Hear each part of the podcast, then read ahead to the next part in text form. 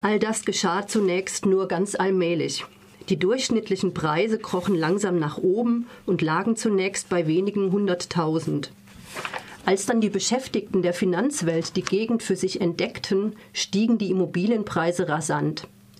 Es wurde üblich, den Leuten riesige Boni zu zahlen, die drei oder viermal so hoch waren wie ihr eigentliches Jahreseinkommen und ein Vielfaches dessen betrugen, was ein englischer Durchschnittsbürger verdiente. In der Immobilienwelt brach eine allgemeine Hysterie aus. Ganz plötzlich gingen die Preise so steil nach oben, als hätten sie einen eigenen Willen. Es gab einen Satz, der jahrzehntelang überall zu hören war, einen sehr englischen Satz. Hast du gehört, was die für das Haus unten in der Straße bekommen haben? Anfänglich hatten die erstaunlich hohen Summen, über die man sprach, nur im Bereich von einigen Zehntausend gelegen. Mittlerweile handelte es sich um siebenstellige Summen. Es wurde ganz normal, unentwegt über Immobilienpreise zu reden. Wenn man anfing, sich zu unterhalten, dauerte es nur wenige Minuten, bis unweigerlich das Gespräch auf dieses Thema kam. Immer wenn sich Leute trafen, versuchten sie erst eine Weile sich zu beherrschen, um dann mit Erleichterung dem Wunsch nachzugeben, genau darüber zu sprechen. John Lanchesters Roman Kapital spielt in der Pepys Road, einer im Süden von London gelegenen fiktiven Straße einstmals Ende des 19. Jahrhunderts für Angestellte der unteren Mittelschicht errichtet, sind die Häuser der Immobilienspekulation sei Dank mittlerweile ein Vielfaches wert und die Bewohnerinnen alleine durch den Zufall hier ein Haus geerbt oder zur richtigen Zeit erworben zu haben, zu Millionären geworden. Wäre Kapital ein Sachbuch, würde Lanchester sich ausführlich über die Mechanismen von Immobilienspekulation und Zentrifizierung auslassen, aber der Roman will uns die Menschen, die mit dieser Straße in irgendeiner Weise zu tun haben, näherbringen. Ihr Leben, ihre Pläne und das eventuelle Scheitern derselben oder auch ihr Tod. Lanchester hat sich dafür rund ein Dutzend Charaktere herausgesucht, die einem im Laufe des Buches noch mehr oder vielleicht auch weniger ans Herz wachsen.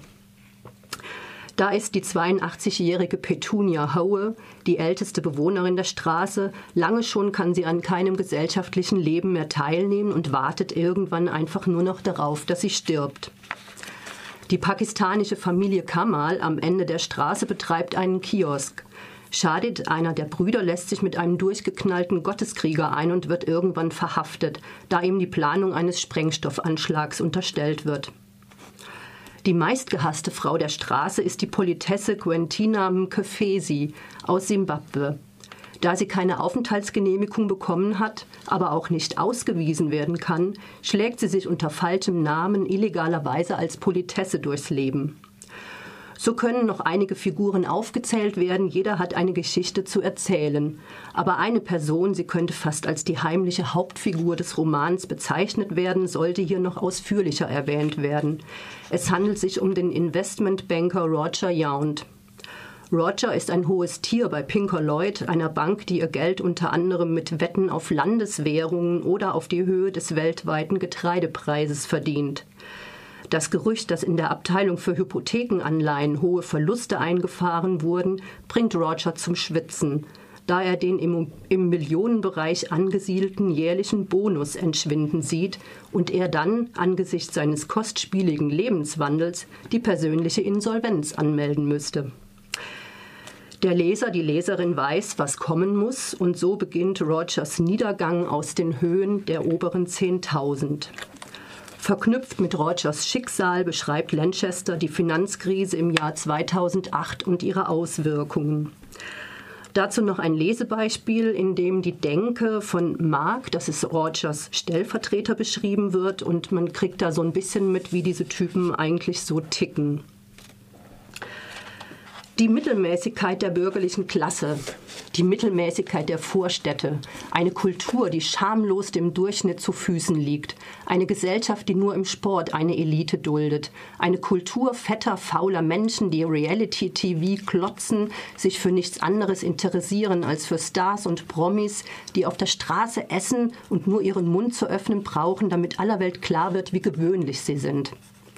Der Finanzmarkt in der Londoner City ist einer der wenigen Orte, an, e, an, denen diese Tyrannenherrschaft der Mittelmäßigkeit, der Selbstzufriedenheit und des Kleinlichen, Durchschnittlichen, Banalen und Gewöhnlichen in Frage gestellt wird. Die City ist einer der wenigen Orte, wo man noch etwas Außergewöhnliches sein darf. Nein, es ist sogar noch besser als das. Die City ist fast der einzige Ort, wo man tatsächlich unter Beweis stellen muss, dass man etwas Außergewöhnliches ist. Es ist egal, was man behauptet zu sein. Behauptungen sind bedeutungslos und haben keinerlei Konsequenzen. Man muss es beweisen. Mark hatte noch nie mit jemandem darüber gesprochen, aber er wusste, er war etwas Außergewöhnliches. Er spürte diese Gewissheit in seinem tiefsten Inneren. Er hatte etwas an sich, ein Wesensmerkmal, das anderen fehlte, das wusste er genau. Und er arbeitete an einem der wenigen Orte des heutigen Großbritanniens, wo es tatsächlich akzeptiert war, die eigene Überlegenheit zu demonstrieren, wo genau das der springende Punkt war, besser zu sein als alle anderen. Es hätte also eigentlich alles perfekt sein können, und doch musste man sagen, Mark war stolz darauf, dass er sich selber nie belog, dass eben nicht alles perfekt war. Mark lehnte es ab, sich, sich selbst etwas vorzumachen. Ein Mann von Format log sich nicht an. Roger war ein Vollidiot und er selbst war ein Genie. Das System funktionierte folgendermaßen. Mark machte die Arbeit und Roger bekam die Anerkennung dafür.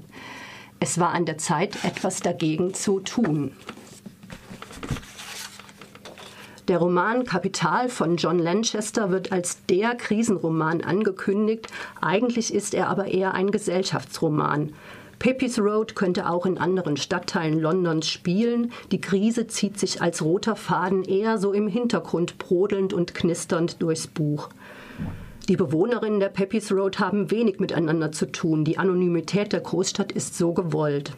Und so bedarf es einer merkwürdigen Aussage, die alle eines Morgens in Form einer Postkarte in ihrem Briefkasten finden, um sich bei einem Stadtteiltreffen zu begegnen. Wir wollen, was ihr habt, steht auf der Postkarte zu lesen. Der Auftakt zu einer Reihe von Drohungen und Sachbeschädigungen.